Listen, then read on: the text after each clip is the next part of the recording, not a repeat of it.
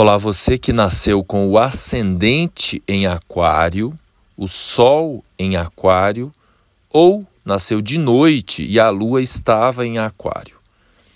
Esta mensagem é sobre o eclipse agora do dia 8 de novembro de 2022, que acontece no eixo Escorpião-Touro, que é o eixo de mais transformações, renovações que acontecem aí nas nossas vidas.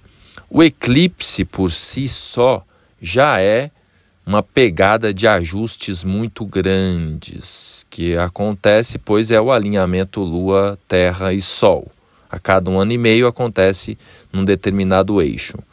Quando ocorre no eixo Escorpião-Touro, a cada nove anos é alguma coisa, que é um ano e meio vezes 12, vai dar 18, mas são 12 signos do zodíaco, então há uma, uma divisão por dois. Então, a cada nove anos e alguma coisa, a gente tem os acontecimentos aí nesse eixo.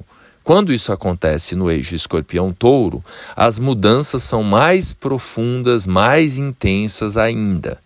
No seu caso, impacta o eixo da sua família, das suas raízes, pode ser a família né, papai, mamãe e antepassados, e pode ser também a família que você, o seu lar, que você construiu, marido, esposa, filhos, etc. E o eixo oposto, porque um eclipse sempre atua né, em dois lados.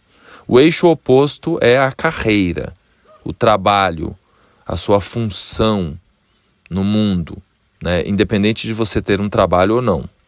Pois de repente você pode né, tá dedicada, dedicado à família, aos filhos.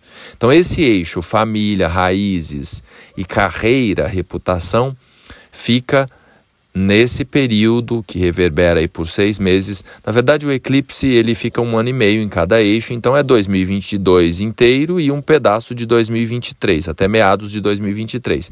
Então, nesse período, transformações, renovações e até surpresas, pois Urano Inclusive, Urano tem uma associação com Aquário.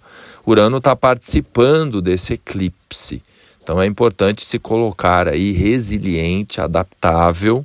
Aquário é signo fixo também, escorpião signo fixo.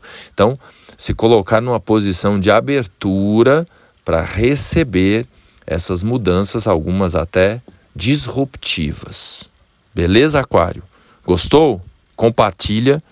Se quiser ir mais fundo é só agendar um horário comigo.